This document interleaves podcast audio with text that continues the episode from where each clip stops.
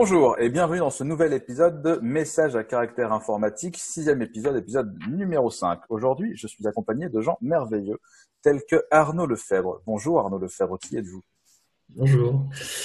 Euh, bah, du coup, Arnaud, je travaille chez Clever Cloud et euh, à Clever, je m'occupe euh, en partie du coup de la console web, de certaines intégrations d'add-ons comme Elasticsearch, Jenkins, etc. Et je fais aussi de l'infra. Merci. Je suis aussi accompagné de Hubert Sablonnière. Bonjour Hubert Sablonnière, qui êtes-vous? Hello à tous. Euh, donc Hubert Sablonnière, moi je travaille aussi chez Clever. Chez Clever, je m'occupe avec Arnaud de la console web. Je m'occupe aussi de la, notre outil en ligne de commande, la Clever Tools. Et puis euh, quelques projets internes et notre euh, série de web components, etc. Beaucoup de front-end et beaucoup de JavaScript. Merci et je suis accompagné de Quentin Adam. Bonjour Quentin Adam, dit Wax, dit Wax, dit Vax, dit comment est-ce qu'on le prononce d'ailleurs? Bonjour, on dit wax.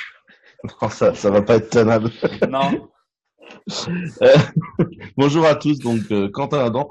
Euh, chez Clevercloud, je suis CEO, ce qui veut dire que je fais de l'Excel et je réponds à mes mails. Et donc une bonne fois pour toutes, on dit comment? Ouais. Voilà. Comme ça au moins c'est.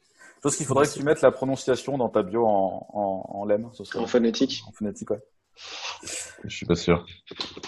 Alors, on commence euh, sans transition par euh, des news, euh, j'allais dire big data, c'est pas forcément big data, des news data tout court. Euh, Salvatore, euh, un des, enfin, le créateur, le concepteur original de Redis, euh, quitte la gouvernance de Redis, pas Redis, Redis Labs, mais euh, il largue la gouvernance à euh, Du projet. du projet Redis à Redis Labs, euh, donc euh, l'éditeur euh, le plus gros en ce moment derrière, derrière Redis, chez qui il Son, était. son employeur, qui n'est pas à l'origine de Redis, je, je tiens à rappeler qu'à la base, Redis, ça vient de chez Pivotal, qui en a Mmh. fait euh, rien du tout. C'était quoi? C'était Salvatore et ensuite Redis- et ensuite ils ont embauché Salvatore et ensuite ils ont rien fait. Et ensuite ils Non, je savais pas que c'était pas- Ouais, ils ont embauché euh, Salvatore, il s'est rien passé. Ouais. Et Redis Lab s'est monté. euh, en fait, il y a, y, a y a eu un moment, il y a eu énormément de gens qui faisaient du Redis euh, hosté, managé, Green Redis, machin, chez un peu tout le monde. Et Redis Lab, en fait, ils ont fait plus de levées, plus de ventes, plus de. Enfin, ils ont mieux géré leur barque. Et, un, et en fait, progressivement, ils sont passés de juste euh, revendeurs de, de mégadrames sur le net à éditeur de Redis. Et ils ont fini par embaucher Salvatore. Mais c'est c'est pas très vieux. Hein, c'est c'est- Non, venu assez tard dans. Ouais, ouais, mais c'est Ouais. c'est c'est Enfin, ils ont récupéré Salvatore assez tard dans le dans le process. Ouais, Redis avait déjà, je crois que c'était version 3 ou version 4. Euh, et donc là, ils sont en train de, de, consister, de constituer un board de gouvernance. Donc il y aura euh, des personnes de Redis Labs, en gros euh, le, le community manager de Redis Labs et les deux principaux architectes, et vont contacter euh, des membres de la communauté Redis pour essayer de créer une, une gouvernance euh, un peu plus open. euh, euh, et ce que, ce que Salvatore expliquait, c'est que lui, ce qu'il aime, c'est coder et pas forcément gérer les, le, toute cette croissance et toute cette politique de gestion de projet qui va avec bah, l'explosion d'un projet open source comme ça. Et donc, euh, il ne part pas de Redis, il sera toujours advisor technique, mais euh, il va aller faire autre chose. Il y a beaucoup de gens hors Redis Labs qui, qui sont dans la core team. Je sais même pas s'il y a une core team ou comment ça c'est une bonne question. Il reste peut-être des gens chez Pivotal, je ne sais pas. Je crois que dans le, dans le À post, ma connaissance, que- chez Pivotal, il n'y a plus personne. monde. Ok. Nocé.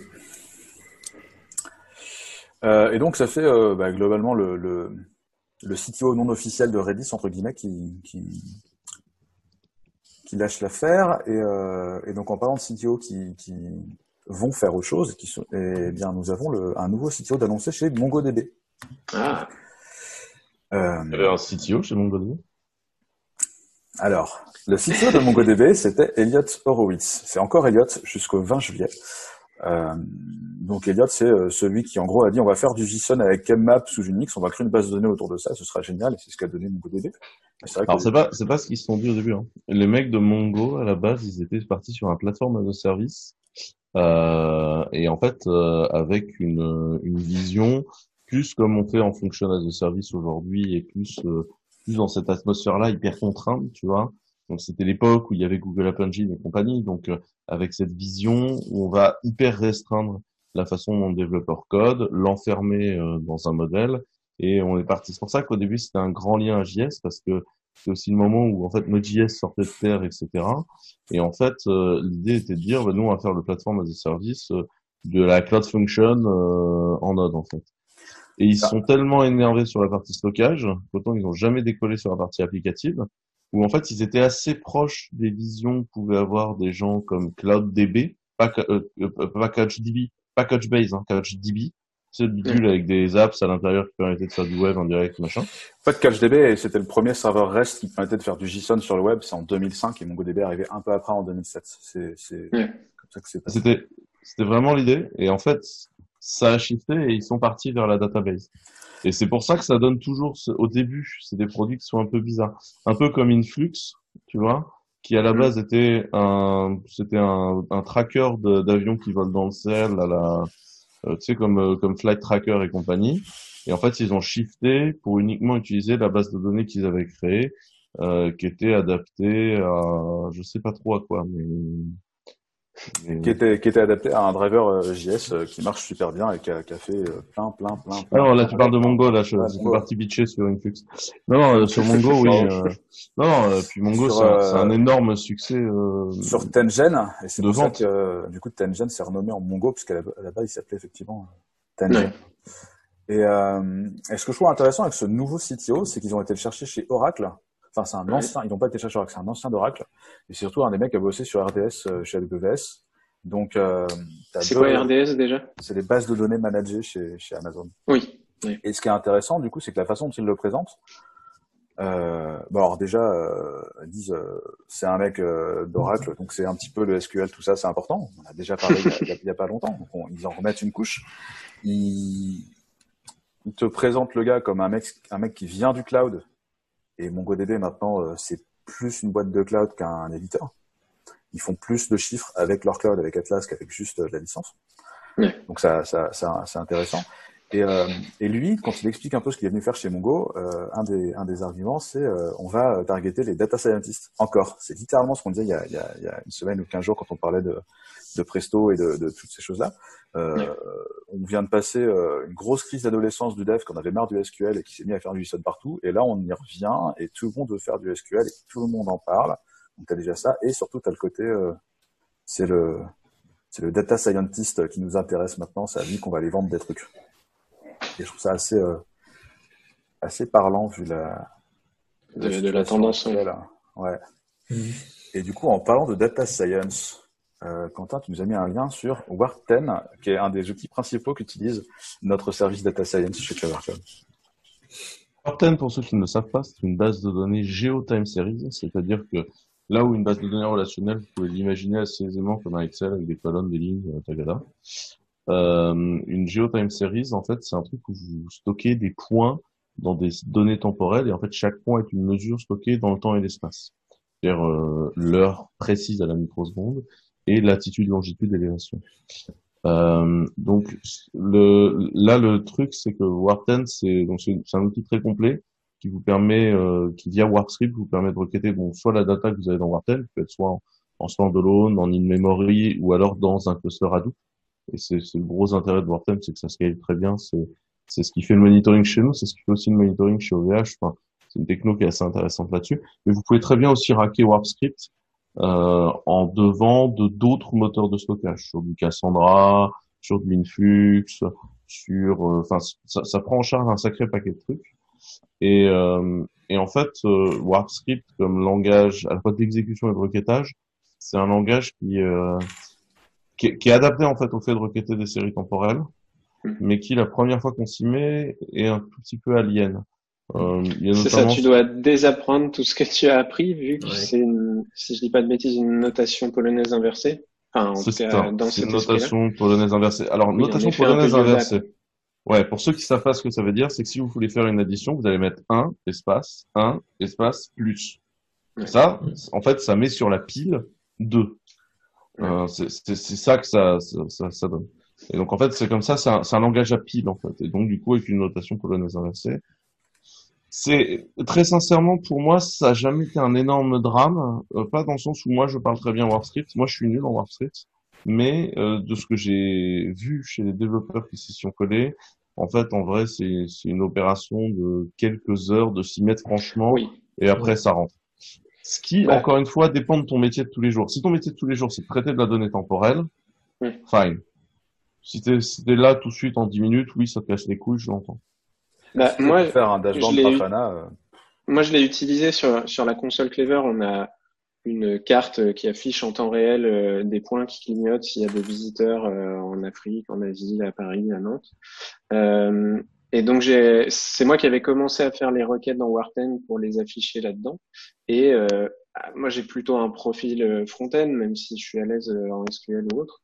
Mais c'est vrai que ça prend pas beaucoup de temps. Faut, faut, faut se mettre dans le mindset de, de mettre des choses dans la pile de, il y a une doc avec tous les opérateurs et, et on s'y fait, euh, ouais, comme tu disais, en quelques heures, on commence à apprivoiser le, le comment ça fonctionne. Mais bon, maintenant, c'est, c'est Victor qui s'occupe de tout ça et il fait bien mieux que moi, donc c'est pas plus mal. Et en fait, euh, donc en fait, les, les utilisateurs de Clever peuvent utiliser directement le WarpScript pour requêter un certain nombre de données chez Clever, hein, donc il faut le savoir. Euh, et donc euh, souvent, on a eu le feedback que c'était un peu dur à l'introduction, on va dire. Ouais. Euh, là, l'équipe de WarpScript en était consciente, et donc ça fait euh, un moment qu'ils cherchent des solutions pour rendre euh, la, la, la première impression WarpScript moins pénible. Euh, il y a eu plusieurs tests auxquels on a on a on, on a travaillé avec eux. On est toujours dans les, dans les versions privées avec eux à travailler dessus. Euh, il y a eu une version en SQL, mais en fait le mapping de data étant à moitié pourri, ça donnait des résultats assez discutables. Ouais. Euh, et en fait là ils ont rajouté des choses. En fait flows, c'est une sorte de langage dans lequel ils ont rajouté la notion de variable et ils ont rajouté des des, des idées de sucre dans la syntaxe qui permettent, bah, quand on fait un tableau, au lieu de faire un tableau séparé par des espaces, tu peux les mettre entre crochets, euh, tu peux mettre des virgules, enfin, tu, peux retrouver un petit peu, euh, tu vois, ce qui, ce qui peut être un peu plus sécurisant. Et ce qui est très intéressant, c'est que ça reste du WarpScript. Donc, à la différence de d'autres approches qu'ils ont eues où du coup tu perdais des fonctionnalités, ça reste du WarpScript. Donc, ils en font la présentation tout à l'heure pour la première fois au Paris Time Series Meetup. Euh, et donc, c'est en train de roll out et je pense qu'on en reparlera une fois qu'on aura les choses sur, euh, sur pièce, mais je trouvais que c'était vraiment cool. Ok, cool. Ok, euh, sans transition, prochain lien, Ceph, le bug de l'année. Alors ça, ça vient de Arnaud. J'ai essayé de regarder la vidéo, je n'ai pas tout compris.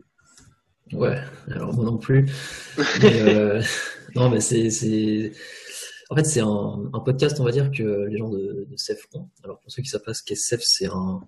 Vous me corrigez si j'ai, si tort, mais c'est un, un stockage d'objets distribué, globalement. Où on peut faire euh, plusieurs types de stockage d'objets, on va dire. Il, y a, il peut y avoir du block storage, euh, il peut y avoir du euh, stockage plus petit, par exemple, de fichiers, donc avec une interface S3. Euh, je crois qu'il y a d'autres utilisations encore, mais je je connais pas trop celle-là. C'est FS, bloc et objet, en gros. Ouais, voilà. Et du coup, euh, donc là, c'est une personne du, du CERN en fait qui, euh, qui présente ce, ce talk. Et en fait, euh, ils avaient, ils avaient un cluster, donc, enfin, ils ont plusieurs clusters de plusieurs pétabytes au CERN. Et globalement, euh, ouais, c'était pas des petits clusters, tu vois. C'est le CERN, quoi. Ouais. Ouais, c'est ça.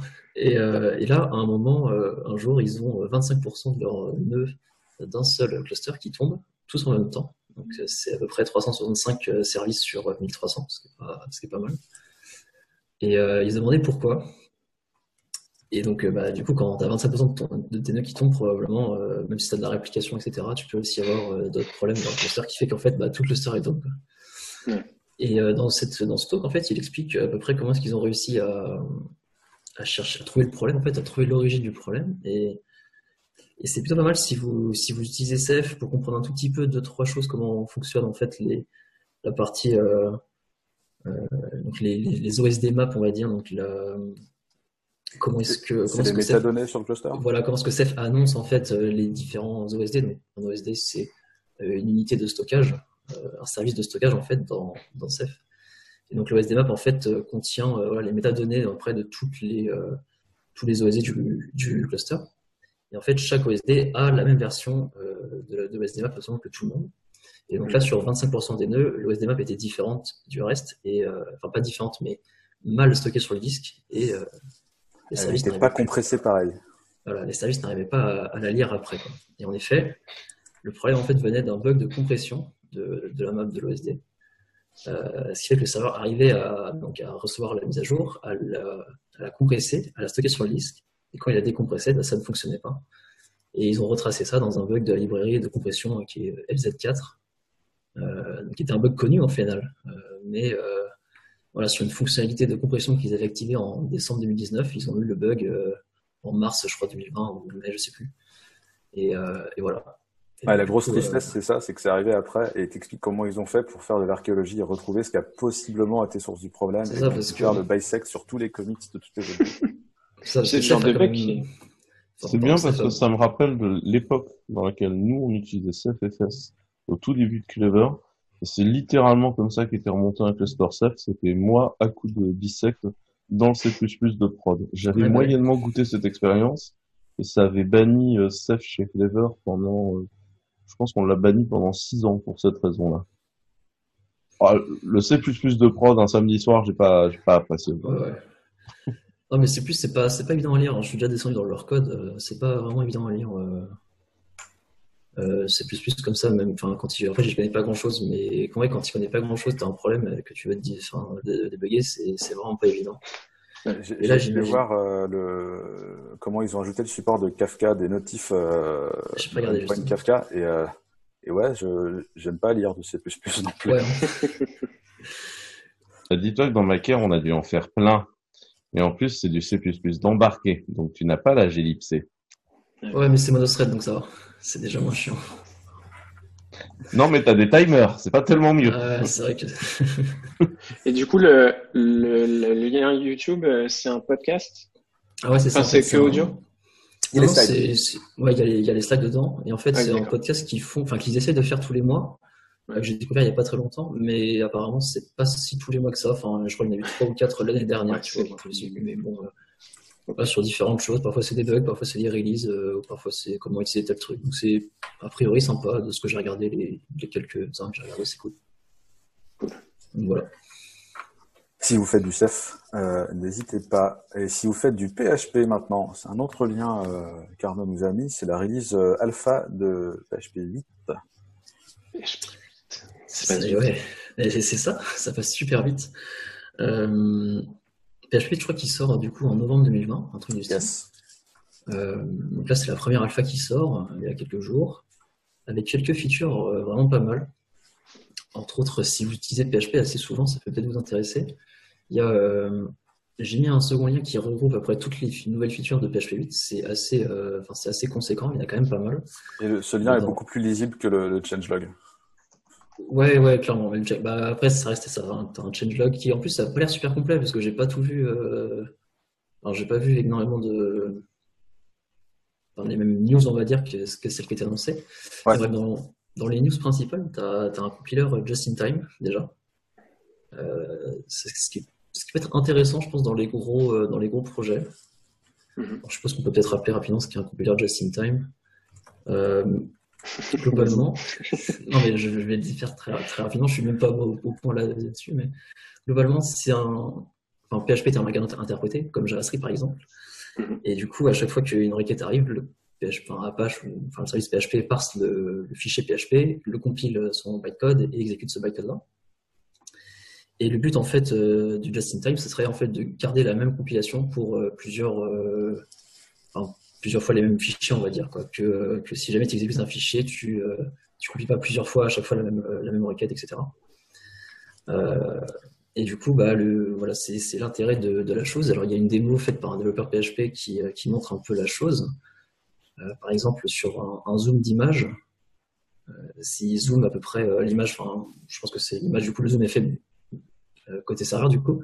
Ouais. Mais du coup, il y a à peu près 4, 4 FPS de, on va dire en, le- en le- en lecture, alors qu'avec le just-in-time, on est plus à 20 FPS. Quoi. Donc, euh, c'est un peu biaisé comme résultat parce que dans, une, enfin, dans un serveur web classique, tu n'as pas toujours les mêmes codes qui sont exécutés, donc tu as plein de requêtes différentes avec plein de paramètres différents, donc ce sera pas la même chose.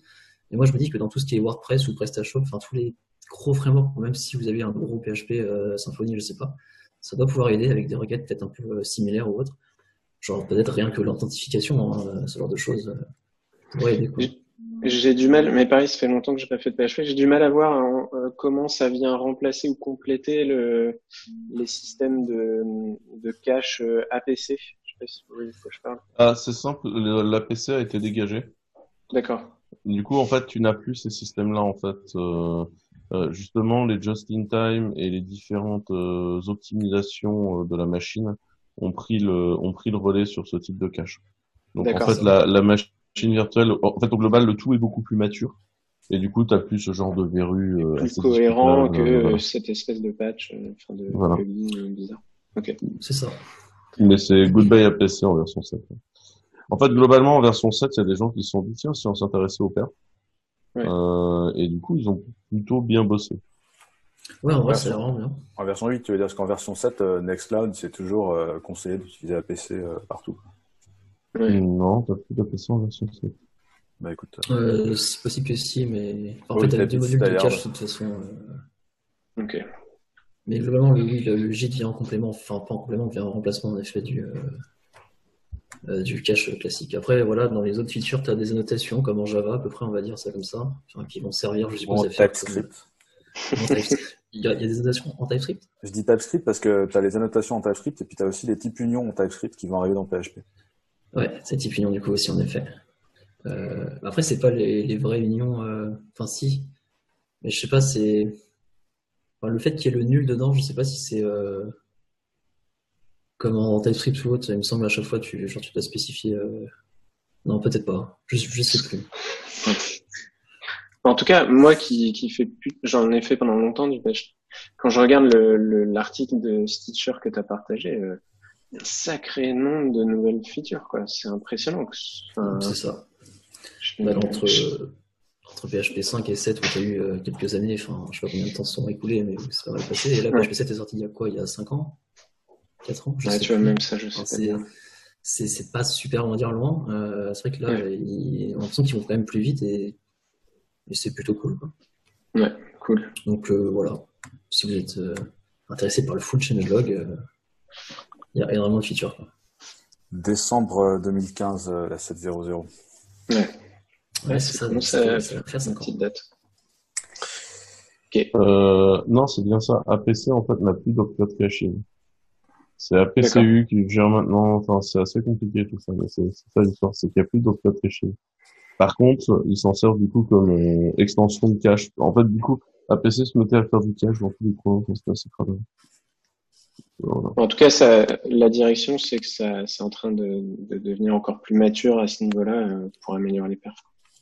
Ouais, ouais, le seul truc qui est toujours étrange dans la galaxie euh, PHP, c'est que du coup, il y a quand même des choix syntaxiques euh, au démarrage du langage très forts qui sont orthogonaux au- à tout le reste des langages, qui fait que euh, quand t'es plus au, au quotidien dans du PHP et que tu reviens, la concaténation avec un point, moi j'avoue que ça me fait toujours bizarre. tu vois, et euh, et c'est pas une critique du langage en général. Non, non, bah, c'est des habitudes. Hein, il y a, il y a des fois, tu débarques et tu fais genre, mais c'est, comment on fait déjà euh, l'héritage, etc.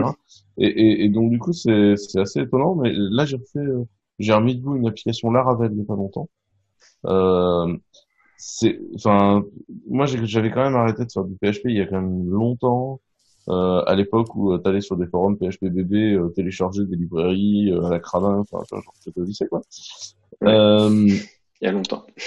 Maintenant, c'est carré, quoi. Tu fais du composeur, ton composeur appelle ton Oui. NPM. Enfin, tu peux faire vraiment des choses bien, quoi, en PHP maintenant. Et je trouve que c'est, enfin, faut, faut le dire, notamment euh, à nos amis qui codent du Java, qui nous écoutent. Euh, Genre, l'univers PHP est devenu un univers tout à fait fréquentable. Et très sincèrement, euh, je trouve que, enfin, on peut, on peut avoir de très très beaux softs faits euh, dans cet écosystème-là à présent, euh, je trouve.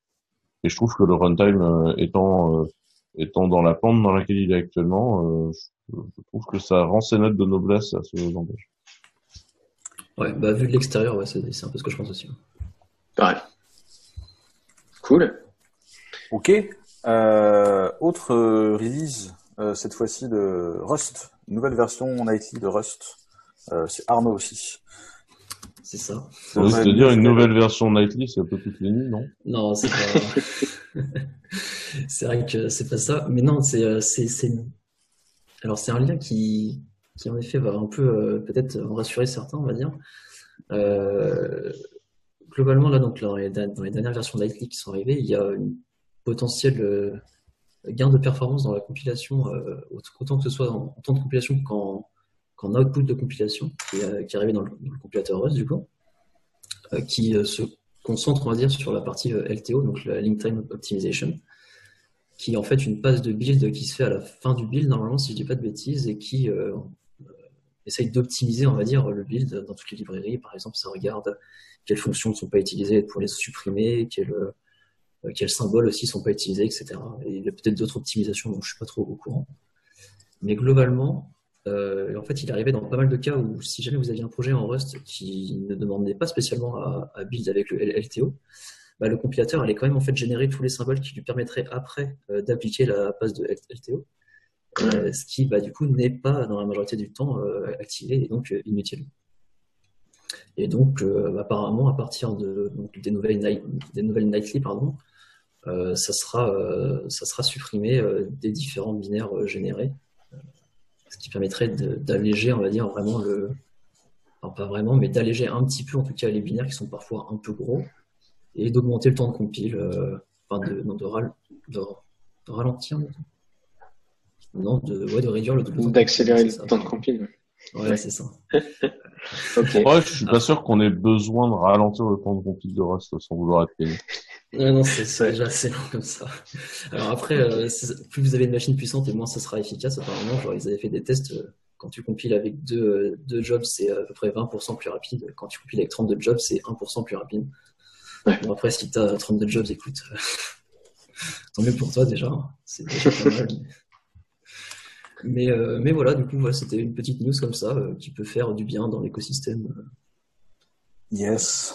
C'est le moment de ressortir la vanne sur peut-on faire un bébé en un mois avec neuf femmes Ah oui, ouais.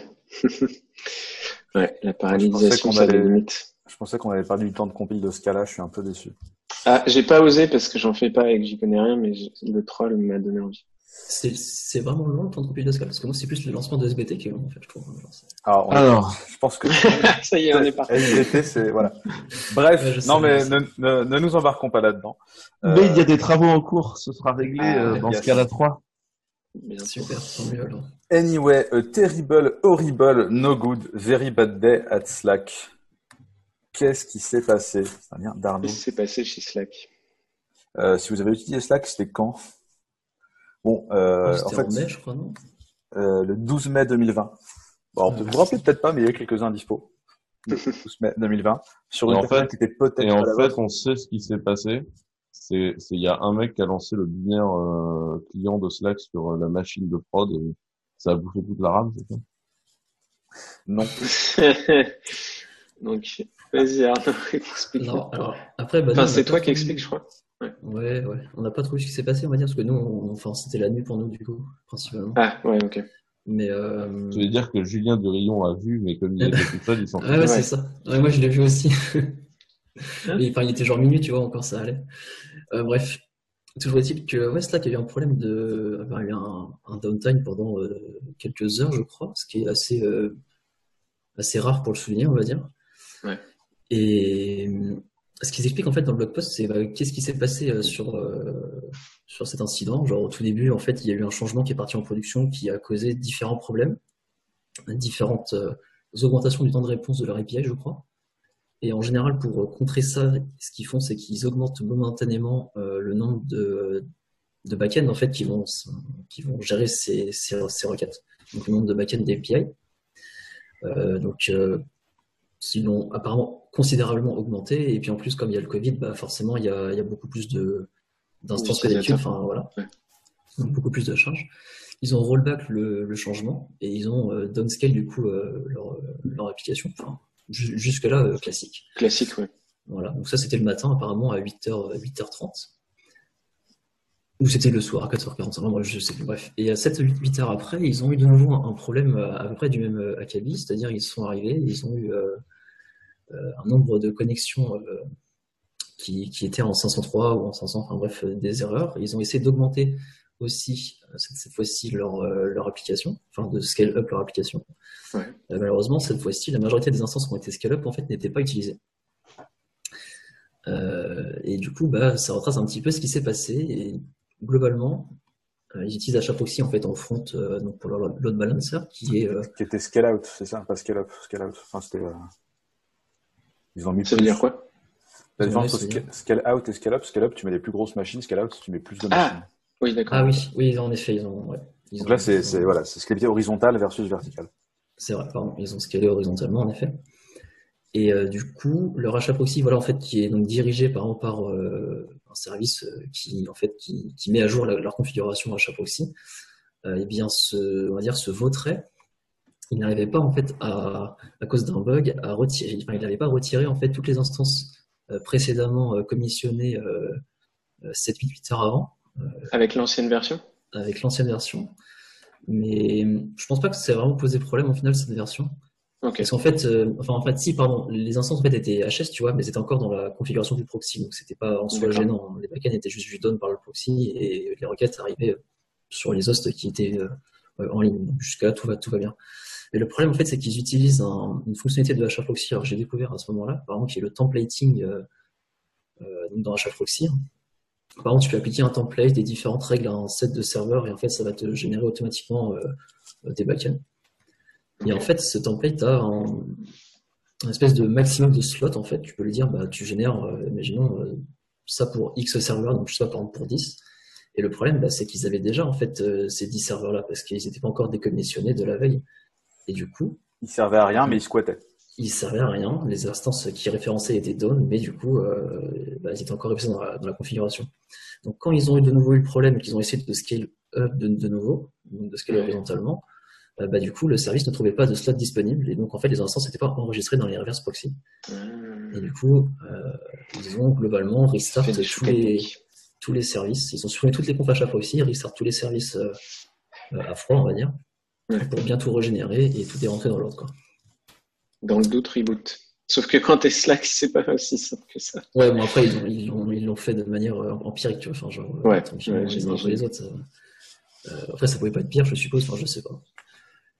Mais mais voilà, du coup globalement euh, c'est c'est un problème que nous on peut avoir aussi de temps en temps, enfin pas à ce niveau-là, mais c'est un problème en fait qu'on essaie de, combattre avec bah, Sozu justement. Euh, en fait on a directement une notion de de reload à chaud, de euh, on n'a pas en fait besoin d'à chaque fois de recalculer on va dire toute la configuration pour l'injecter, parce que là c'est ce qui se passe dans le HAProxy. Au final, la configuration est recalculée et injectée au runtime. Donc Sozu, je précise, c'est pour ceux- pardon. les auditeurs qui connaissent pas, c'est le reverse proxy euh, qui est développé en open source par Clever Cloud et qu'on utilise euh, sur une bonne partie de notre trafic euh, en parallèle d'achat proxy suivant les usages. Et, enfin, bref, ça, c'est. C'est ça. Vas-y. Ouais. En, C'est en la fait, raison.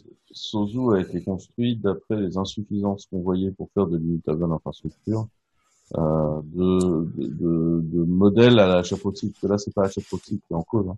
C'est le modèle traditionnel des reverse proxy qui sont des, des machines qui sont construites en marche ou crève, en fait. Ouais. C'est-à-dire que c'est des bécanes, config euh, statique. c'est ça, tu les lances, et ensuite tu lui dis prends tout ce que tu peux et avoine, quoi. Ce qui fait que ça ne répond pas, en fait, aux, aux contraintes du nouveau monde, ou par exemple, dans, dans, dans notre monde, aujourd'hui, euh, parfois il faut répondre sous une certaine euh, qualité de service, enfin sous un certain temps de réponse, et en fait tu t'en fous que ta qualité de service se dégrade, ce que tu veux c'est répondre à X requêtes de temps de qualité de service, et puis tu ne peux pas tolérer une perte de qualité de service. Par exemple, si tu fais, euh, si, si tu fais du, du advertisement, euh, tu as 100 millisecondes pour répondre. Donc en fait, si tu réponds à toutes tes requêtes en 110 millisecondes, en fait, tu fais zéro en share. Tu fais pas de business, tu es à une bulle. Euh, donc en fait, il, faut, il vaut mieux répondre à la moitié de tes requêtes en dessous de 100 millisecondes que de répondre à toutes tes requêtes à 110 millisecondes, par exemple. Et en fait, ça, c'est des use cases beaucoup plus concrets qu'on a de plus en plus. Et Sozu, par exemple, est pas du tout architecturé pareil, notamment parce qu'il est capable de changer sa pompe à chaud, parce qu'il est capable de changer les morceaux euh, de son binaire à chaud, parce qu'il est capable de changer la version du provider euh, SSL, et ça je l'ai expliqué il y a quelques épisodes, à chaud, et requête par requête. Et surtout, il est capable de faire des trucs comme, moi je sais répondre à euh, 10 000 requêtes concurrentielles, et pas une de plus. À la, à la 10 000 unième, je te réponds que je ne répondrai pas à ta requête. Ce qui nous permet de préserver la qualité de service. C'est le Reactive Reverse Proxy, c'est-à-dire que c'est observable, ça veut dire que tu peux gérer la back pressure, ça veut dire que tu peux faire toutes ces choses-là. Ouais. C'est super important. Et quand tu dis euh, recharger à chaud, c'est important de préciser que c'est vraiment du rechargement et pas du redémarrage à côté. Parce qu'il y a plein de gens qui disent on fait du hot reload et tout, et en fait tu te retrouves à redémarrer un autre process à côté, à lui refiler toute la conf. Et ça, c'est pas bien. Alors, Et après, tu dans- perds des connexions, sauf si tu-. Ou si c'est pas un autre process, souvent c'est une espèce de truc planqué où en fait tu recrées quand même une instance dans le Ouais. à côté quoi. Tu vois, Par exemple, une coroutine euh, qui rechargerait la conf en entier. Voilà, bah là, dans le cadre pour de, ne, ne de pas en dire plus. Dans le cadre de de leur API de, de reconfiguration à chaud, il me semble que justement c'est un modèle introduit euh, qui fait que ça recharge vraiment, vraiment à chaud. Enfin, c'est pas un reload euh, du process. euh. Non, mais par contre tu peux pas changer toutes les comptes. Bah, du coup, on est d'accord, ça tu peux pas tout Ouais. faire. Alors que comparé à Sozu, c'est beaucoup plus. Ça, ça, tu peux le faire. Et en plus de ça, ce que je voudrais ajouter, c'est que l'avantage dans Sozu, c'est que tu lui envoies pas toute la configuration quand tu la changes. En fait, tu lui envoies juste un bout de configuration. Par exemple, tu lui dis, bah, j'ai supprimé tel backend en fait. Euh, tu lui dis pas, j'ai j'ai supprimé euh, le backend et tu lui envoies pas les 30 backends qui vont avec en fait. Donc, euh, c'est, euh, donc tu reçois peut-être, euh, imaginons si tu supprimes 30 backends, bah, tu reçois 30 ordres de suppression de backend. Mais euh, euh, voilà. Mais voilà, n'hésitez pas à regarder euh, github.com slash sozu, euh, sozu-proxy d'ailleurs, je crois. Ouais, slash Sozu, après. C'est open et, et c'est utilisable par tout le monde. Euh, je change complètement de, de, de sujet, on largue l'infra et on Sans transition. sans transition exactement, nous allons faire un tour dans le web. Est-ce que WebP c'est vraiment mieux que JPEG euh, Hubert Sablonnière, c'est quoi WebP déjà? Alors en fait, euh, WebP, alors j'ai plus l'historique des dates, mais c'est un format d'image euh, qui, a, qui, qui a été proposé par, euh, par Google il y, a, il y a assez longtemps maintenant. Désolé, j'ai plus la date. Euh, donc l'idée c'était un peu de concurrencer euh, JPEG pour le web dans Chrome entre autres. Euh, et donc ils l'ont supporté assez rapidement. Ils ont euh, mis en place tout ce qu'il fallait pour que Google a proposé une, une, une spec et sans même attendre de savoir si les autres étaient d'accord, il l'avait introduit euh, et, et, et énablé par défaut. Ça. Alors, 30 sur ce 2000. point précis, je sais plus. C'est possible. Euh, et puis, c'est quelque chose qu'ils font ailleurs. Sur ce point précis-là, je me souviens plus bien de l'historique.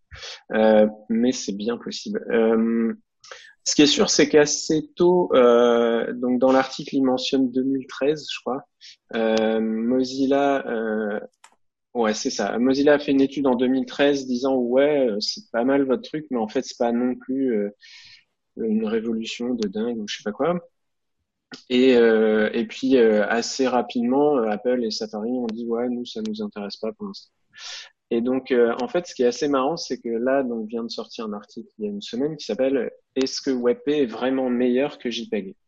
Et c'est intéressant parce que en fait WebP est arrivé dans, dans Firefox en 2019 et arrive en fin d'année dans Safari quand, euh, quand Safari 14 stable euh, arrivera. Et donc euh, l'article, en gros, c'est euh, euh, donc Johan Cipolla qui va comparer l'output de en utilisant des images d'un dataset de Kodak, l'output de JPEG, de WebP et de AVIF, donc qui je connaissais pas, qui est un format qui dérive de du codec vidéo AV1. Et, euh, et en fait, là où c'est subtil, c'est que pendant très longtemps, Google nous a dit que WebP c'était 25% mieux que, que JPEG. En fait, c'est 25% mieux que euh, JPEG quand tu utilises euh, l'implémentation de référence, euh, c'est JPEG. Euh, sauf que Mozilla a un, un compresseur JPEG qui s'appelle MozJPEG, qui est en fait assez performant. Et donc, euh, pour synthétiser un peu les, la conclusion de cet article, c'est euh, lui ce qu'il trouve, c'est que WebP a à peu près 10% euh, mieux que, que CJPEG, la LibJPEG, sauf quand l'image commence à être vraiment grosse, donc au-delà de, de 1500 pixels euh, euh, carrés, on va dire. Euh, et par contre, quand tu le compares à MozJPEG, WebP fait mieux, mais que pour des petites images, donc en dessous de 500 pixels. Et euh, quand tu regardes les graphes, bah, c'est pas si flagrant que ça.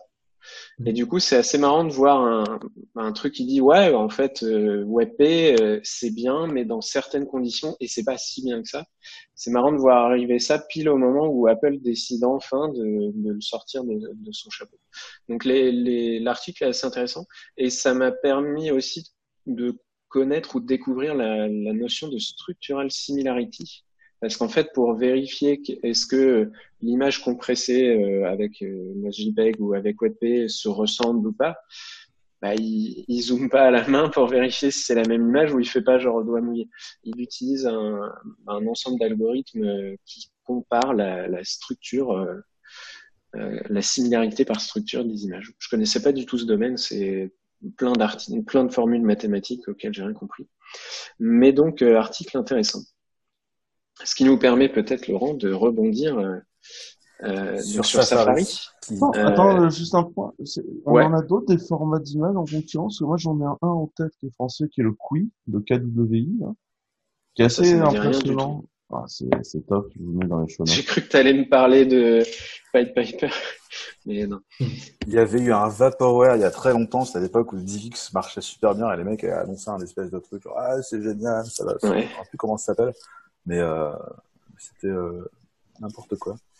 En plus, ils ont fait un, un visualiseur en Full.js, les mecs de Ah oui. Donc, euh... bah, après, euh, là, je pense qu'on est sur la pente où euh, euh, donc avait attends, il s'appelle comment déjà Je, je, oublie tout le temps. Avif. je pense finira par arriver dans les trois moteurs principaux. Euh, a priori, euh, il offre encore des, des meilleurs résultats. Euh, Kui, je connais pas, mais je le vois mal arriver dans les browsers. Enfin, ça demande un, un sacré taf et surtout toute un, des négociations, euh, pas politiques, mais presque de, de est-ce qu'on l'implémente ou pas, quoi. Bah déjà, quand tu vois que WebP au final est arrivé super tard dans Firefox, euh, ouais, après c'est aussi ça a mis énormément de perte, on va dire. Mais... Ouais. Finalement, celui qui a le mieux marché, c'est WebM, euh, c'était la partie euh, vidéo euh, média et ça a marché oui. parce que c'était ça. C'est arrivé assez vite, mais du coup, euh, si c'est YouTube, c'est que voilà, ça va être, ça va, ça va marcher. C'est ça. Après, euh, moi, je ne saurais que vous conseiller si vous avez l'argent et que vous avez un site e-commerce ou autre qui a plein d'images. C'est utiliser un SaaS pour ça. Euh, J'ai un pote qui utilise beaucoup Cloudinary et et vous embêtez plus. Euh, le truc optimise dans tous les sens. Il fournit le bon format au bon browser. Euh, il fournit du, du Retina ou du HDPI s'il faut, etc. C'est un vrai sujet en fait. Euh, mais bon, en général, les gens qui ont ces besoins-là connaissent déjà ce genre d'outil. Et donc, euh, on discutait de Safari euh, qui venait d'ajouter WebP, et donc tu as plein de choses à nous dire sur Safari 14 qui sort. Ouais, en fait, j'ai un peu résumé euh, plusieurs liens, euh, on fera le ménage pour les show notes, mais euh, de ce que j'ai appelé Safari 14 et c'est hot drama pour changer. Parce que forcément, dès que tu ouvres Twitter, bah, il y a des hot takes, des hot drama, des gens qui s'engueulent, qui sont pas d'accord. En gros, Safari au WWDC, un des, je pense le premier qui s'est déroulé en mode virtuel, Covid oblige, ils ont annoncé en plein de nouveautés sur euh, toute la plateforme Apple. On, y reviendra rapidement après. Euh, concernant Safari, ils ont annoncé Safari 14 qui sortira à l'automne. Donc là, on a déjà les release notes de la bêta. Euh, alors d'après eux, c'est la plus grosse release, euh, une des plus grosses releases qu'ils ont jamais faites. Ok, j'ai du mal de l'extérieur à, voir que c'est si révolutionnaire que ça, mais pourquoi pas. On pourra noter l'ajout des, extensions euh, compatibles euh, avec euh, le modèle, euh, Open Extension, Web Extension de Mozilla et de Chrome, ce qui fait que si vous voulez une, extension Safari qui qui réutilise quasiment enfin 95-99% du même code que votre extension Chrome ou, Firefox, ça, devient possible. Alors euh, c'est que macOS, c'est pas iOS. C'est assez intéressant parce que sur euh, iPad notamment, euh, Safari commence à ressembler de plus en plus à un browser qui supporte la souris et le clavier, etc. Mais pour l'instant, pas d'extension sur tout ce qui est euh, iOS. Et il faut passer par l'App Store et il faut Xcode pour créer bah, les mêmes trucs que je trouve un peu chiant que quand tu fais du développement iOS. Mais en tout cas, ils sont assez fiers de ça. Euh, c'est compatible avec. Euh... Ils ont même créé un outil pour convertir tout ça. Euh, donc WebP, ils ajoutent WebP, ils ont un début de support HTTP3 et j'ai lu ensuite que c'est un opt-in pour l'instant. Ils se targuent d'avoir fait arriver euh, Face, Face, ID et Touch ID euh, au niveau web. Alors encore une fois, je suis curieux de savoir qui va investir euh, à part macrumors.com ou je sais pas quoi pour avoir du login avec ça en plus de, de, tous les logins qu'on a à supporter. Peut-être qu'il y a des, des petits des petites libres qui vont faciliter ça. Euh, mais si, tu vas avoir, déjà, tu vas avoir tous les softs à la Octa et compagnie qui vont investir. Oui, Euh, voilà. Et, ça, ce genre de. de quand tu es, quand t'es utilisateur iOS, euh, prends vite le pli euh, de n'utiliser que Face ID parce que c'est trop bien, c'est hyper rapide. Ouais. Et donc je pense que euh, je pense que comme d'habitude Apple va fortement le pousser et pour peu que l'API soit pas trop mal foutu, ça va ça va ça va gonfler. Après je pense que ça va surtout être bundlé fortement avec le fait d'utiliser un sign-in Apple. Ouais. Et alors après, bon, moi j'ai un, j'ai un iPad avec Touch ID. euh, je t'avoue que j'ai mon, j'ai mon gestionnaire de mot de passe et, et ça me suffit. Et je suis, enfin, je sais pas. Après, je suis pas le, client classique Apple, donc je sais pas trop. En tout cas, ils ont rajouté ça, ils en sont super fiers. Après, au niveau CSS, ils ont rajouté les, derniers sélecteurs EasyWare. Au niveau JS, ils rajoutent euh, le support de Bigint, euh, des classes, euh, des public class field, etc. Enfin, on, vous a mis un lien vers les release notes. Et en fait, ce qui crée un peu le, le hot drama, c'est que euh, de plus en plus, on va lire sur Internet, ah, euh, Safari, c'est le nouveau iOS, ils sont en retard sur plein de features, et notamment, ils sont en retard sur toutes les fameuses features qui sont dispo euh, dans des applications natives, euh, l'accès au Bluetooth, l'accès au NFC, l'accès au MIDI, à, l'USB, etc., que Google est en train de, mettre de plus en plus en place via Chrome. Et, et donc cette semaine, ça a un peu rebondi. Alors c'est parti d'un.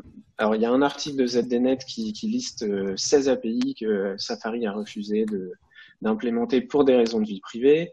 Et ensuite on a euh, Maximiliano Furtman qui euh, est peut-être un, un- une des personnes qui blogue et qui euh, débunk le plus autour des, des progressive web apps et donc euh, des, des supports d'API natifs dans le web, qui dit ah voyez euh, Apple et Safari sont assez hypocrites. Ils nous disent qu'ils implémentent pas tout ça euh, pour des raisons de vie privée, de sécurité, mais en fait, ils l'implémentent pas parce que euh, c'est pas dans leur intérêt. Ils veulent préserver leur modèle euh, de l'App Store. Et donc, bah, tout le monde se bat un peu. On a aussi euh, Henrik Joreteg aussi, qui est un consultant qui fait beaucoup de web et, et qui a besoin de ces API, qui râle euh, très souvent là-dessus. Et donc, euh, on a ça d'un côté, les gens qui disent nous dans le web on veut plein d'API d'accès au natif et si Apple le fait pas c'est par pur euh, euh, euh,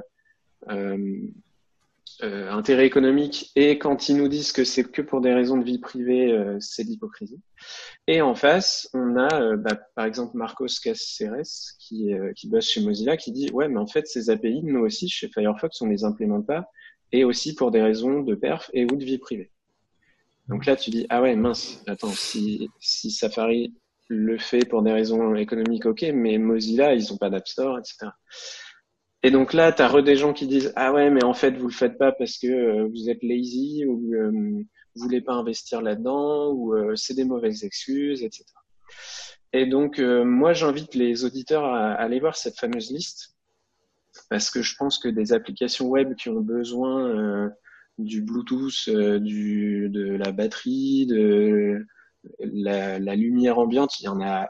Ça reste à la marge, ça reste des niches. C'est des niches qui ont besoin de ça. hein. Par exemple, tu as des écoles de musique qui utilisent des web apps et qui ont besoin de MIDI, euh, mais ça reste des, sujets de niche. Et quand vous allez vraiment gratter dans les GitHub des différentes specs, bah, sur MIDI, il y a plein de problématiques euh, d'upload de firmware au niveau sécurité. Et donc, il y a un peu la bataille entre, mais il suffit de mettre des, alertes, voulez-vous, des permissions, en fait, euh, voulez-vous autoriser de scanner les, le Bluetooth ou, les appareils MIDI Et tout le monde dit, bah, si on met juste ça, ça suffit. Moi, j'ai du mal à me faire une idée. Je peux pas m'empêcher de me dire qu'Apple défend son, son bout de gras. Et en même temps, euh, même si c'est par opportunisme, on peut reconnaître qu'ils euh, essayent euh, de mettre en avant tout ce qui est euh, vie privée.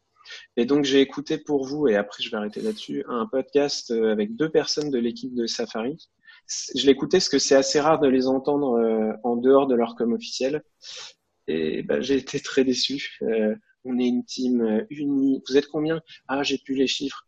Tu sais très bien combien vous êtes dans votre équipe. On bosse tous ensemble, c'est génial. Nous, c'est Privacy Power Performance, c'est les 3 P. Bon, j'ai pas appris grand chose. Euh, les questions fâcheuses que je viens d'évoquer ont été évoquées dans les dix dernières minutes du podcast et ont été éludées en mode euh, non, mais la privacy c'est important. Parce que d'un autre côté, on peut pas nier que Google ship énormément de nouvelles features en allant très vite, slash trop vite parfois, en termes de, privacy ou autre. Le nombre de gens qui font du fingerprinting avec euh, votre euh, taux de batterie, la liste de vos polices installées localement ou des conneries dans le genre, c'est assez impressionnant. Donc, et on pourrait même, on pourrait même dire que Google fait du fingerprinting comme ça parce qu'ils savent très bien que le temps béni des cookies, ça va s'arrêter, quoi. C'est ça. Et, et... ouais, vas-y. En fait, en fait, je pense que les deux postulats sont vrais. Moi, j'ai déjà vu qu'il y a des vrais problèmes de privacy et de sécu sur les sur certaines des API natives. En tant que développeur du on va tout foutre dans le web, je suis assez excité par ces API là. Euh, parce que euh, couplé à du Wasm et compagnie, euh, il est évident que je vois des potentialités extraordinaires. De l'autre côté, tu es quand même terrorisé par ce qu'elle fait. Elles sont systématiquement release comme des cowboys par les équipes Google en mode ah au fait on a fait ça, mais c'est déjà implémenté puis vous avez qu'à suivre et puis bah on corrigera après, ce qui fait qu'il y a quand même des API qui ont été ensuite euh, euh deprecated, euh, tu vois, euh, avant même normalisation ni rien ni quoi que ce soit, avec des groupes de travail qui du coup sont aujourd'hui dans un état qui est bah dans le mur au fond à droite, quoi. C'est ça. Et où tous les contributeurs de la spec, c'est écrit entre parenthèses Google. C'est toujours un peu frustrant, ça. Je, je finis juste sur un truc. Et puis, il y a des, des specs, aujourd'hui, elles sont en état draft, avec un commentaire qui dit que c'est pété et personne qui avance dessus parce que la situation est, est, pourrie. Et et et t'as là genre euh, est-ce que vous poussez vraiment dans le bon sens? Est-ce que est-ce qu'il n'y a pas un manque de cohésion? Si Mozilla dit bof, euh, tu vois, est-ce que ça pourrait pas être le moment de remettre tout le monde autour de la table? Et en même temps, il est évident qu'Apple a intérêt à protéger l'Apple Store. Euh, mais en même temps, Google a intérêt à protéger sa capacité à traquer les gens. Enfin, je pense que pour moi, c'est plus, c'est multiple et en même temps, je pense qu'il y a des gens dans les équipes Google qui poussent toutes les API euh, qui sont en train de faire en quelque sorte le nouveau POSIX, euh, qui est en fait euh, bah, le web euh, avec des API qui font tout, tu vois. Euh, bah, je pense qu'il y a des gens très sincères qui voient le futur à travers probablement des systèmes à la Chrome OS, mais mais ce serait portable ailleurs. C'est compliqué pour moi comme situation et je trouve qu'il n'y a pas de, c'est assez insatisfaisant. Je suis assez moi, dans ce débat, j'essaie de pousser, euh, dès que je discute de ça avec des gens, à, à, ne pas polariser les choses. Il euh, n'y a pas euh, Google apporte tout ce qui est nouveau et c'est génial et Apple c'est les gros méchants. Je pense que le seul truc où je suis intransigeant, c'est qu'il n'y a toujours pas de diversité de moteurs web donc sur iOS. Ça, c'est une grosse pratique que je trouve anticoncurrentielle. Et aujourd'hui, quand tu installes Firefox ou Chrome sur iOS, en fait, c'est juste Safari avec, enfin, c'est WebKit avec un, un, une, un petit rideau par-dessus. Ça, je trouve ça vraiment grave de la part d'Apple. Après, sur à quelle vitesse ils ajoutent des, des API, s'il y avait cette diversité de moteurs, bah, ils font bien ce qu'ils veulent et tant pis pour eux. Mais, mais pour moi, le gros problème, il est là. Et du coup, dans tout ce, ce, ce hot drama, je retiens un deuxième tweet de Maximiano Firtman qui dit, en fait, le, le, web, le web a forqué. On a le web de, de Chrome d'un côté euh, et on a les autres de l'autre côté. Et, et ça va commencer à diverger. Il y a ça qui m'inquiète. Euh, et il y a le fait que ça commence vraiment à être tendu dans les échanges publics entre les deux sociétés et même les même Mozilla. Et du coup, euh, sur les collaborations de specs, ça m'inquiète sur le fait qu'ils qu continuent à faire des, échanges sereins sur les specs et qu'ils se voient et que ça, marche. Donc voilà. Après, je peux, on a déjà beaucoup parlé, donc euh, on va enchaîner. Ouais, on va enchaîner sur Apple qui, qui a été un brin vertueux euh, puisqu'ils ont chopé TikTok en train d'espionner sur des millions d'iPhone, des millions de gens. Ça vient de Quentin. Ah, du coup, ça rebondit sur ce que tu disais, Quentin. Ouais, bah, en fait, les équipes de Sécu euh, iOS, à l'occasion de certains travaux sur iOS 14, ont, ont chopé une, grosse cinquantaine d'apps euh, assez employées euh, qui, qui, alors ils ont d'abord chopé des problèmes de sécu chez eux, notamment un accès assez open au, au clipboard, mais euh, mais ils ont chopé des problèmes de sécu euh, qui étaient un peu pénibles et ils ont ils se sont rendus compte que c'était des problèmes de sécu qui étaient exploités par des apps massivement employées et notamment TikTok euh, qui euh, qui a l'air d'être bien placé en termes d'espionnage euh, et donc ils ont commencé à hurler un peu. Donc, Mais c'est marrant. Vas-y, vas-y. Excuse-moi, c'est euh, ouais, je, je t'en prie, Hubert. Ah ouais, non, j'allais juste dire, c'est amusant parce que se targuent d'avoir tout un système de validation des apps, et bien entendu qu'ils peuvent pas tout détecter, mais en tout cas, ils ont plus d'occasions de détecter ce genre de, de choses que, que côté Google Play, j'imagine, je sais pas. Ouais, alors je vais être très franc avec toi parce qu'en ce moment je fais valider des apps sur le sur l'iOS euh, machin. Au début, je je pense que les apps étaient vraiment validées. Aujourd'hui, moi j'ai l'impression que le service de validation euh, des apps euh, chez chez Apple, enfin moi j'ai l'impression de parler avec l'industrie avec la, la bureaucratie française quoi. C'est Ouais. les vogons, c'est pas intelligent, c'est Ça fait longtemps que j'en ai pas fait. donc. à une époque, euh, je dis pas, mais aujourd'hui, c'est peut-être une impression, hein, mais j'ai pas, je, je trouve que c'est pas terrible aujourd'hui. Et, et en plus, c'est un service que tu payes en tant que développeur, donc euh, Oui, oui. c'est c'est c'est assez pénible. Après, je pense qu'il y a un autre truc aussi qui est lié au fait que les Américains sont en train de découvrir ce que ça veut dire d'avoir un réseau social capable de tout espionner, et notamment TikTok euh, angoisse au plus haut point euh, l'intelligentsia américaine parce que c'est la Chine. Et en fait, euh, je trouve ça amusant parce que c'est un peu la situation des Européens. Où nous, en fait, on n'a aucun réseau social. Donc, en fait, l'espionnage industrialisé de tous nos citoyens, chez nous, c'est la norme. Et là, ils, se- ils se rendent compte que les jeunes se foutent à poil sur TikTok. Et là, tout le monde se dit genre, oh mon Dieu! Et t'es là, genre, Ouais. bah, ouais, les gars, ça, c'est la, ça, mais bienvenue dans notre monde. On est, on est ravis de, tu- Bienvenue. Et donc il n'y a pas que TikTok. Ce que, ce que le lien que tu as mis après, c'est euh, l'Inde qui va bannir euh, une douzaine d'apps chinoises de chez eux. Ouais, alors pour ceux qui ne le savent pas et qui, qui n'écoutent pas les infos euh, sur un média euh, de référence de qualité comme par exemple euh, France Culture, euh, l'Inde et la Chine en ce moment ça va pas hyper bien. Il y a quand même eu déjà des, des, des conflits armés euh, entre les, les deux pays sur euh, des hautes vallées dans le Tibet. Donc en fait dans l'Himalaya il y a des hautes vallées où la, la frontière entre les deux pays est une notion plus ou moins floue. Euh, et en ce moment, il y a des mouvements de troupes indiens et chinois. Donc, on parle de deux puissances nucléaires qui sont tranquillement en train de rentrer dans un processus de mise en guerre avec des discours patriotiques des deux côtés et assez nationalistes. Et, et, et il se trouve que le gouvernement indien est quand même, enfin, c'est pas la, la personne au pouvoir est quand même assez nationaliste dans son approche des choses. Euh, et donc là, notamment en, en Inde, il y a tout un mouvement pour bannir les produits chinois. Et notamment, l'Inde est en train de bannir les applications sociales chinoises. Ah, Il y a Euh, 59 apps euh, dans la liste, euh, notamment TikTok, Sherit Koa, UC Browser, Baidu, Clash of King, euh, You Can Make Up, My Community. Enfin, il y a plein de, de, de réseaux. Weibo. C- Ceci était la section géopolitique du podcast Clément Club, soutenu par euh, euh, France, euh, France Culture. C'est ça. Non, mais c'est Euh, c'est- yes. intéressant Ouais. parce que, enfin, le Bah, carrément, carrément. vendeur de téléphone en Inde, c'est Xiaomi. Ouais. Et, et en fait, si tu veux, à un moment, c'est quand même, enfin, c'est c'est c'est intéressant de voir que les deux pays vont par ailleurs, enfin, pas du tout bien dans leur euh, dans leur rapport. Donc là, ils, ils commencent à faire des, ils commencent à se taper euh, un peu fort et du coup, c'est euh, c'est Google qui est qui est chargé de remove de l'App Store. Euh, donc euh, c'est c'est assez compliqué. Apple. Une espèce, bah, Google Ouais. et Apple. Les deux. Euh, Oui, non, t'as dit l'App Store. hein, ouais. Ouais, Ouais, c'est intéressant. Chaque que leur store respectif. Ça Ouais. montre que la tech est pas neutre et, là, on est vraiment Ah bah non. là-dedans. Et... Mais, Ouais. mais du coup, c'est assez étonnant parce que c'est l'Inde qui décide de géopolitiquement bannir les apps et qui demande du coup à une société américaine. Je, je sais pas comment ça se passe chez Google, mais est-ce que chez Google, du coup, ils appellent le département d'État en disant bon, du coup, nous on fait quoi? Euh, Je ne sais pas comment ça se passe. Ouais, ça, c'est- ça a jamais dérangé Google de, de faire disparaître des trucs de Chine. Tu vois, ça, c'est pas... Ouais, ça dépend. Ils se sont aussi rendus, euh, ils ont, ils ont été extrêmement euh, compliant avec le gouvernement chinois pour avoir le droit de mettre les pieds là-bas.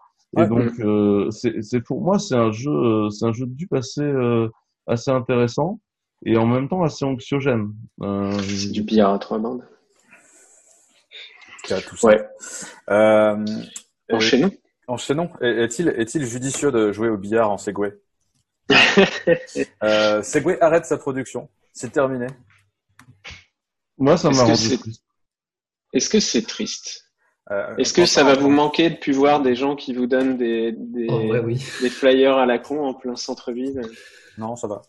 à, à bord d'un Segway Ah ouais, mais moi, ça a toujours été un objet signe. J'ai toujours trouvé euh, mythique ce- cet objet.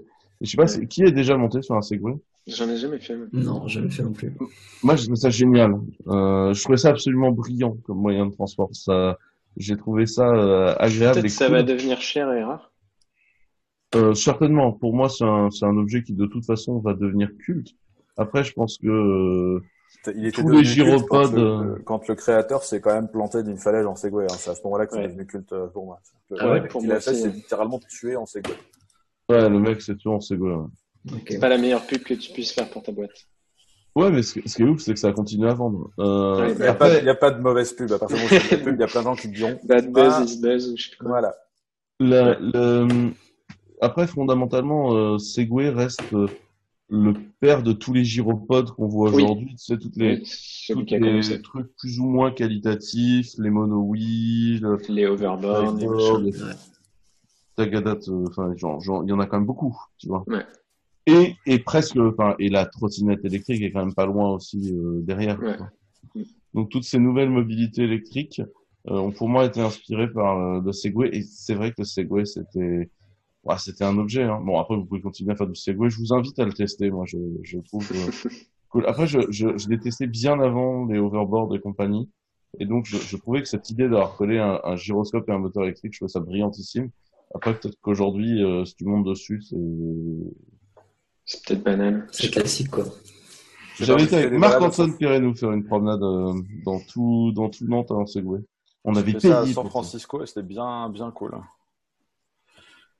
Euh, sans transition encore, AppClip, euh, on en a parlé la semaine dernière et donc là vous avez remis des liens AppClip pour, on a un peu plus d'infos, il y a un site, euh, Bah, il y a le site développeur qui est sorti. Ouais. Alors, AppClip, pour ceux qui ne savent pas, c'est la capacité euh, de filer un petit morceau d'application sur un iPhone euh, Sur à, iOS. euh, sans téléchargement. C'est-à-dire que tu vas récupérer un lien AppClip, donc soit par un short link dans un message, soit sur le sur euh, Apple Plan, soit via du NFC, soit du QR code, etc. Et ça va te proposer une carte qui vient par le bas avec euh, un bouton d'action. Donc euh, et, et, et après, ça te permet d'ouvrir une espèce de mini-app. Donc elle, là, pour le coup, tu fais ce que tu veux, mais par contre, elle a des contraintes, notamment, elle doit être très légère, parce qu'en fait, elle est téléchargée on the go, exécutée avec très peu d'accès au téléphone et avance. Et, euh, et donc, l'idée est de dire, ça permet de pas avoir à installer une application pour utiliser une petite fonction. Par exemple, Attends, Tu veux dire que Ouais. tu cliques sur un lien, ça télécharge du code, ça exécute du code avec pas beaucoup d'accès à, à l'OS Hmm. I know what you did there. Si seulement ça s'appelait le web. Putain, je te jure. Après, de ce que j'ai vu en termes du X, c'est assez euh, C'est léché. plus intégré. mais c'est Ah, mais clairement, moi, j'aurais préféré que ce soit fait dans le web. Hein. Euh, par contre, Non, euh, alors moi, Mais la démo est bonne. d'un point de vue, d'un point de vue très, très, très personnel, je trouve qu'il y a un truc qui est fou, c'est l'idée de pouvoir payer ta trottinette avec ça. Et ça permettrait, par exemple, de ne pas avoir 18 applications de trottinette quand tu te balades dans Paris. et on en a déjà parlé la semaine dernière. Mais si Euh, Apple mettait du NFC ou, ou du autre. euh, C'est ça, bah, ça te donne Dans le accès à web, la euh, TLC en dessous en fait. Et c'est une vraie réponse à Instant App, le truc de Google Oui, de sur Android, Google. euh, qui, euh, qui, prend qui est ou pas? Moi, j'en ai jamais eu, mais on en a déjà parlé la semaine dernière. Mais je comprends pas pourquoi, je, je comprends pas pourquoi ça prend pas, parce qu'en fait, je trouve ça génial en tant qu'utilisateur.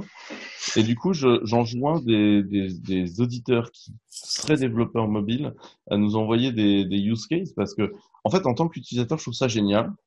Et je ne comprends pas pourquoi on m'en propose ça plus. Ouais. Que ce soit en instant app ou que ce soit en appli. Bon, après, appli, je comprends pourquoi on m'en propose pas. Ce sera disponible réellement cet, cet automne. Euh, je, pense que c'est quand même euh, assez, euh, je trouve que c'est assez parlant d'un côté comme de l'autre sur la volonté des deux de ne pas de, de, de ne pas laisser le web aussi être la plateforme native de tout quoi. Parce que, parce que clairement, euh, pour moi, ça, c'était le boulot du web. Ouais, ouais.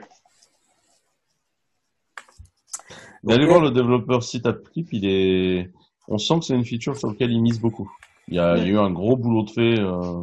Oui, et puis quand ils font des sites web vitrines de, de nouvelles features, ils sont en général très, très bien travaillés. Euh, moving on, euh, goodbye APJS. Euh, chez Cleverclaw, on utilise APJS pour, sur certains sites euh, internes. Sur-. Un projet interne, enfin, en tout cas, moi j'en connais un. Moi, j'ai le mien aussi. Ouais.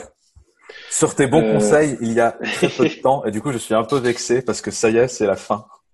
Bah, après, c'est pas, c'est pas des outils de prod utilisés par nos clients, mais euh, ouais, en fait, donc on, on a eu un tweet du compte officiel de donc APJS, c'est un, un framework HTTP euh, pour Node.js euh, avec un routeur, euh, on un dire c'est un remplaçant pour Express? Voilà, c'est euh, avec tout un écosystème de, de, de librairies, plugins euh, qui vont bien. Euh, et donc, on a eu un tweet officiel du compte APJS euh, disant euh, bon bah en fait euh, le projet va s'arrêter. Et donc, euh, en gros, c'est un tweet qui est écrit par l'auteur, euh, le mainteneur principal du projet, qui est Eran Hammer. Il nous dit euh, ce sera supporté et maintenu jusqu'en fin d'année. Euh, il y aura un support commercial via une version sous licence pendant deux ans après ça pour les entreprises qui, payent du support commercial. Il y a eu un peu plus de détails sur le Slack API. Euh, J'ai jamais créé de compte, mais via Hacker News, on a vu le, le message. Et donc, en gros, Eran dit qu'il a essayé d'en vivre euh, à temps plein, plus ou moins, euh, de ce framework-là. Ça a marché pendant plusieurs années entre les licences commerciales, euh, les sponsors, etc. Et là, depuis un peu plus d'un an, c'est pas juste le Covid, hein, c'est un peu plus que ça. Ça, ça a baissé en fait.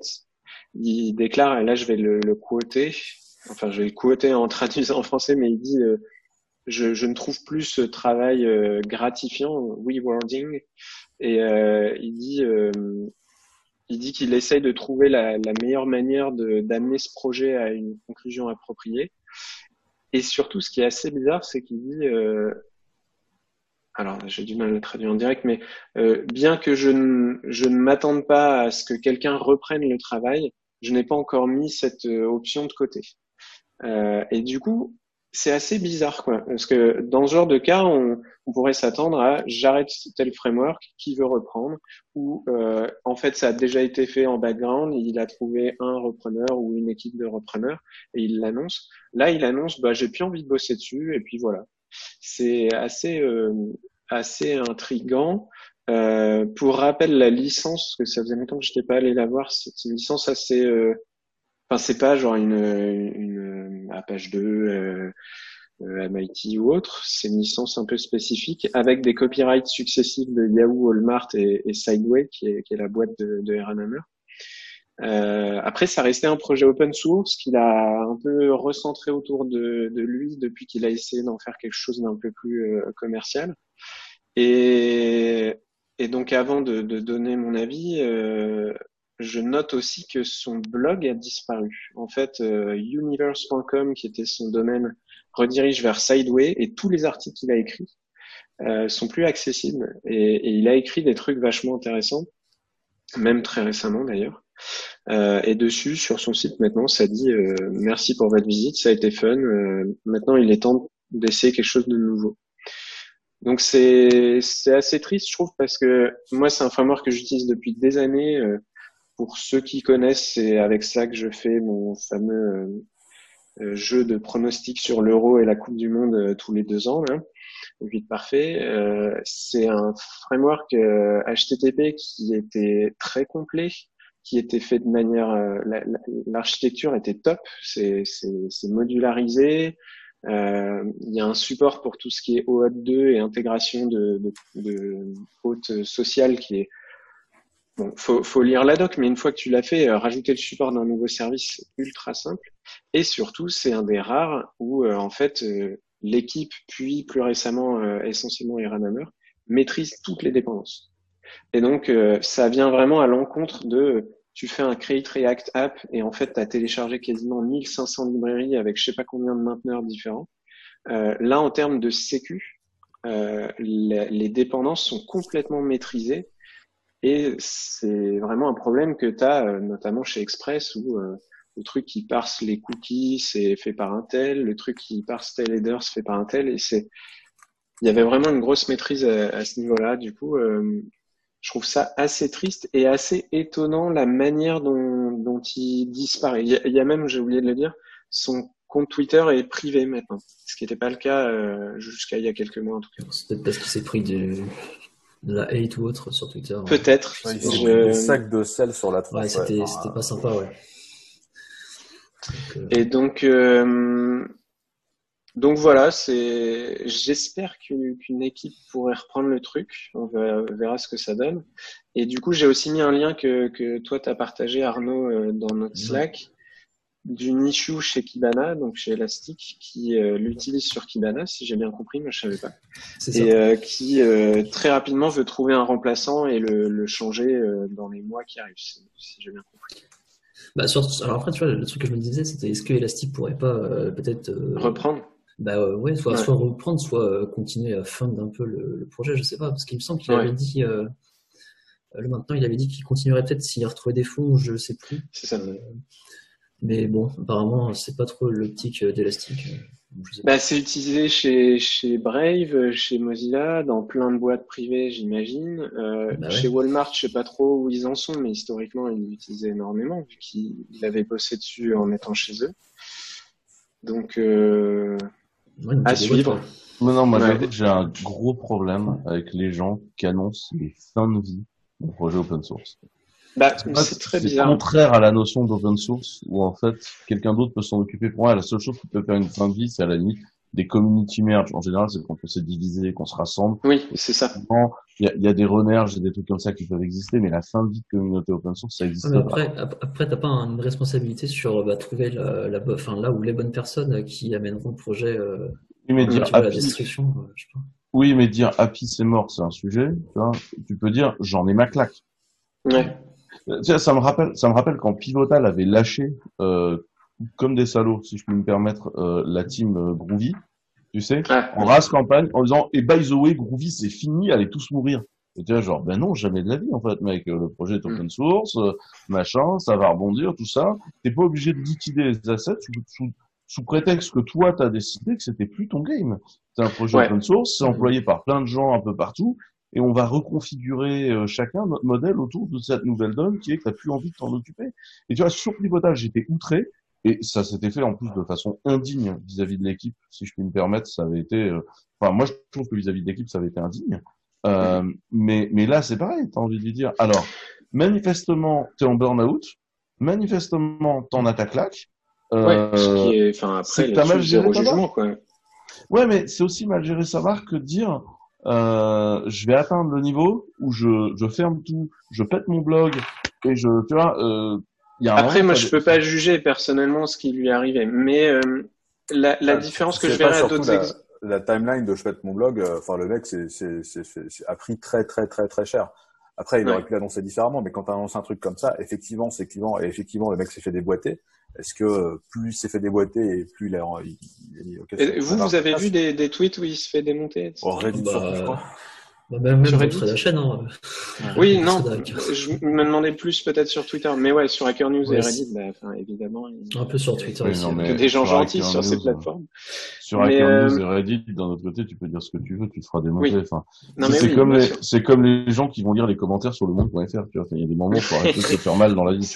C'est pas les pires. Euh, non, j'allais juste préciser. La différence, c'est que t'es pas sur un projet où il y avait un corps euh, mainteneur plus euh, 4-5 personnes en core team plus plein de, de mainteneurs. Ça a été le cas pendant plusieurs années, mais assez récemment, ça s'est quand même vachement plus reconcentré sur lui et sur le, le côté euh, support commercial, etc. Donc c'est pas que c'était pas open source, hein, euh, loin de là, mais euh, T'as cette dynamique qui avait changé un peu depuis quelques années et qui fait qu'à mon avis, ça, ça aurait été plus simple de trouver une, une, une continuité euh, à l'époque où il y avait le mainteneur de Joy, le mainteneur de tel plugin, etc. Après, c'est pas, pas encore fait, on sait pas encore si ça sera. Non, voilà. c'est ça. On- moi, Je je, peux attendre un peu, quoi. pour l'instant, euh, si je veux vraiment faire un gros troll, euh, je pense que tu peux attendre pas mal de mois avant que la dangerosité en termes de vulnérabilité de cette base de, Ouais. de code atteignent le niveau d'Express. Bref, ça, ça n'engage que moi. Anyway, enchaînons parce qu'on commence à être un poil long. Euh, dernier Ouais, lien, euh, long. Quentin, shameless plug, les grosses tech, les grosses, growth, Growth. growth tech. Ouais. C'est quoi les grosses tech. Euh, en fait, les Gross Tech, c'est un, podcast qui a été lancé par euh, l'ami euh, Nomis Gallagher qui fait Contrevent.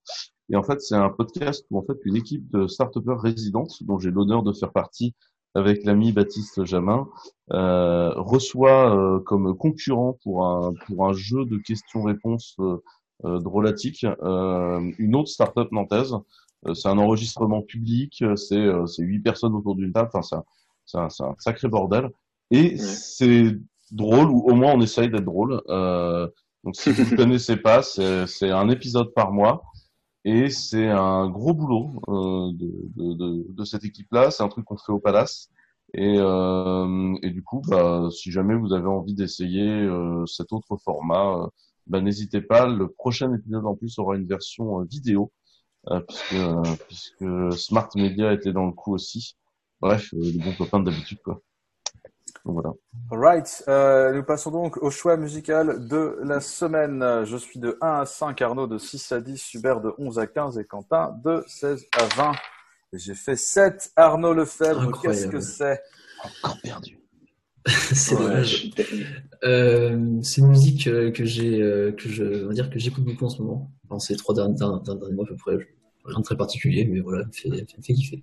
Pas de- Et donc, c'est Quoi, de le Night, style euh, Night Call, Sleepwalking. C'est, euh, bah, c'est un peu électro. Ouais, voilà, c'est ça, c'est un peu électro. C'est, euh... Night Call, rien à voir avec Kavinsky. Non, rien Bah, j'allais dire, c'est Non, c'est pas du tout ça. c'est de la synthwave ou c'est juste parce que YouTube me suggère de la synthwave parce que j'en écoute Ou- C'est de l'électro. Ouais, bah, je sais pas ce que t'appelles synthwave, donc. euh, C'est de l'électro un peu lo-fi. Il y a un petit côté euh, 8 ou 16 bits euh, quand t'avances dans le son, etc. C'est- C'est sympa. C'est sympa comme tout. Anyway, euh, merci les gens. euh, Merci, les d'avoir auditeurs. participé. Merci les auditeurs d'avoir écouté. Et on vous dit à la semaine prochaine. À la semaine prochaine. Salut. Ciao. Salut, à plus. Allez.